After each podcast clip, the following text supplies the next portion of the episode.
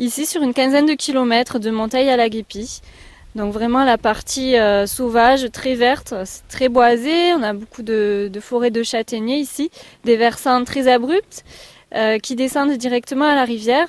Et donc on a ce, petit tronçon longé par la voie ferrée, mais aussi on a un, chemin euh, de randonnée qui, longe à certains endroits les gorges, le GR36. Le GR36, il fait partie du chemin de Compostelle ou pas celui-là? Oui, c'est une voie secondaire du chemin de Saint-Jacques de Compostelle, c'est la voie Conques-Toulouse. Je ne sais pas si vous l'entendez, cette nature autour de nous, parce qu'en fait, elle est très très bruyante, la nature autour de nous, parce qu'on est dans une zone très sauvage, mais finalement, on peut venir la découvrir à fleur d'eau. Oui, tout à fait.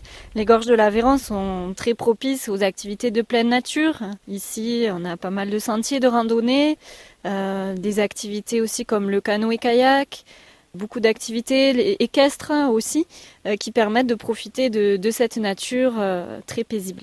Et ici à Najac, vous avez d'ailleurs même une base de loisirs qui vous permet de faire des départs pour, pour, pour partir en kayak.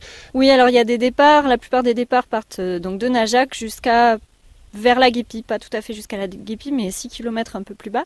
Euh, et certains aussi partent de Monteil. Alors c'est selon le niveau d'eau, selon la saison. Ça veut dire que là, la saison d'été, le niveau d'eau baisse?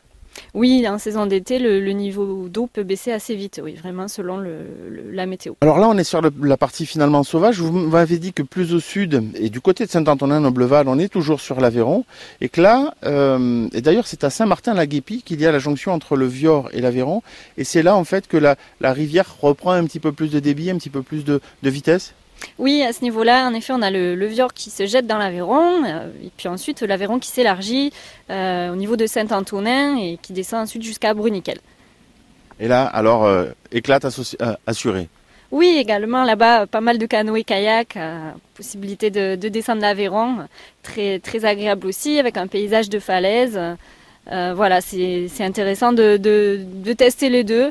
les paysages sont différents, la rivière aussi, mais dans tous les cas, on peut passer de, de très bons moments. C'est quoi la meilleure saison pour venir découvrir l'Aveyron, pour venir découvrir Najac?